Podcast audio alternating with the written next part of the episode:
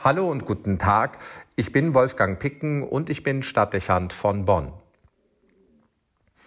Was vor einigen Monaten noch undenkbar erschien, weil man annahm, die Corona-Pandemie sei mit der Impfung großer Bevölkerungsteile weitgehend überwunden, ergibt sich nun als dramatisches Bild. Auch Deutschland befindet sich mitten in der vierten Corona-Welle. Die Inzidenzzahlen bewegen sich auf einem extrem hohen Niveau und übersteigen bei weitem das, was bisher in vorherigen Wellen erreicht worden ist. In den vorherigen Phasen wäre längst das hinreichende Maß erschöpft gewesen und hätte man einen harten Lockdown staatlich verordnet. Dass das gegenwärtig noch nicht der Fall ist, das wird gerne kaum mehr erwähnt, ist allein der Tatsache geschuldet, dass es eine inzwischen hohe Impfquote von Erst- und Zweitimpfungen gibt.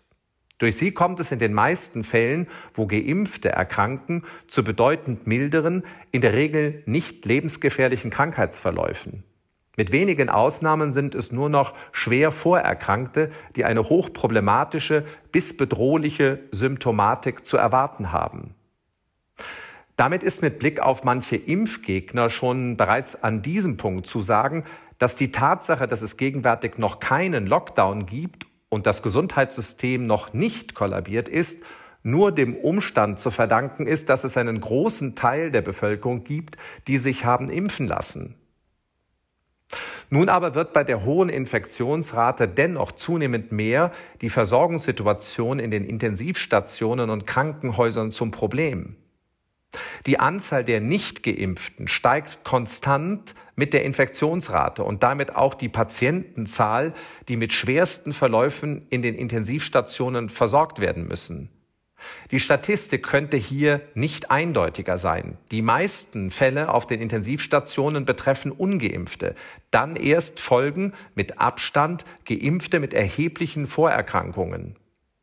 Die Krankheitsverläufe sind schrecklich, die Qual an Leib und Seele teils unbeschreiblich und etwa die Hälfte der Patienten stirbt trotz Intensivmedizin und Beatmung.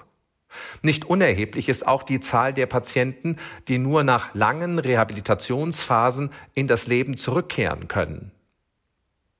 Nicht wenige Regionen haben bereits keine Intensivbettenkapazitäten mehr und müssen Patienten verlegen. Eine nennenswerte Zahl von Intensivbetten kann gar nicht mehr in Anspruch genommen werden, weil vielerorts bereits das Personal fehlt. Und diese Tendenz verstärkt sich zunehmend, weil Ärzte und Pflegepersonal ihre berufliche Tätigkeit in der Intensivmedizin aufgeben, weil sie zu belastend, psychisch und physisch ist. Ein nicht unbedeutender Effekt überfüllter Intensivstationen ist es auch, dass andere Operationen aufgeschoben werden müssen. Dabei reden wir nicht nur von Eingriffen, die nicht überlebenswichtig wären. Betroffen sind auch Patienten, bei denen ein chirurgischer Eingriff Auswirkungen auf Überlebenschancen und Lebensqualität hat, beispielsweise bei Herz-OPs oder Operationen bei Tumorerkrankungen. Volle Intensivstationen entscheiden hier über ihr persönliches Schicksal. Das Resultat scheint eindeutig. Die Menschen, die sich nicht impfen lassen, leben mit dem hohen Risiko einer Covid-Infektion und damit auch mit einer schweren Erkrankung. Zunächst würde man sagen, dass die Abwägung dieses Risikos dem Einzelnen persönlich überlassen sein soll und muss. So ist es bisher gewesen. Jeder kann frei entscheiden, ob er geimpft werden möchte. Bis zu einem gewissen Maß ist es auch hinnehmbar, dass die Gemeinschaft diese persönliche Freiheit des Einzelnen mitträgt, auch wenn es sie Aufwand und Geld kostet. Zu fragen ist nun aber, ob hier die Verhältnismäßigkeit von individueller Freiheitsgarantie und deren negativer Auswirkungen auf die Gesellschaft noch in einem ausgewogenen und verantwortbaren Verhältnis zueinander stehen. Kurz und prägnant gefragt, kann es hingenommen werden, dass die Gesundheit, das Gesundheitssystem infolge der individuellen Impfverweigerung eines Bevölkerungsanteils kollabiert und am Ende erneut die gesamte Gesellschaft in einen Lockdown gehen muss, um die rasant ansteigenden Infektionszahlen abzubremsen. Lange Zeit war man der Auffassung, dass das so sein müsse. Inzwischen aber verändert sich die politische Stimmung und wird offen über eine Impfpflicht für alle Bürgerinnen und Bürger diskutiert. Die meisten Fraktionen im Deutschen Bundestag, auch die der designierten neuen Regierung, nicht zuletzt auch mehrere Ministerpräsidenten stellen in den letzten Stunden und Tagen entsprechende Forderungen auf. Keine Frage, ein Impfzwang stellt einen hohen Eingriff in die Freiheitsrechte dar und müsste hinreichend begründet sein. Aber der massive Eingriff, den die Impfverweigerung von über zehn Prozent der Bevölkerung bedeutet, führt wiederum zu umfänglichen Einschränkungen der Freiheit einer großen Mehrheit der Bevölkerung. Der Kollaps des Gesundheitssystems, wirtschaftliche und menschliche Konsequenzen eines erneuten Lockdowns und nicht zuletzt auch lebensbedrohliche Folgen für immer mehr Menschen, die nicht mehr in den Krankenhäusern behandelt werden können, weil keine Operations- und Intensivmedizinkapazitäten mehr existieren, alles das nimmt prospektiv ein Maß an, das sich zur existenziellen Bedrohung für die Gesellschaft und den Einzelnen entwickelt. Dabei muss man berücksichtigen, dass es sich nicht um ein kurzfristiges oder temporäres Problem handelt. Die Hartnäckigkeit des Virus und die Tatsache, dass immer mehr Mutationen auftreten, machen deutlich, dass die Pandemie ein langfristiges Phänomen werden wird.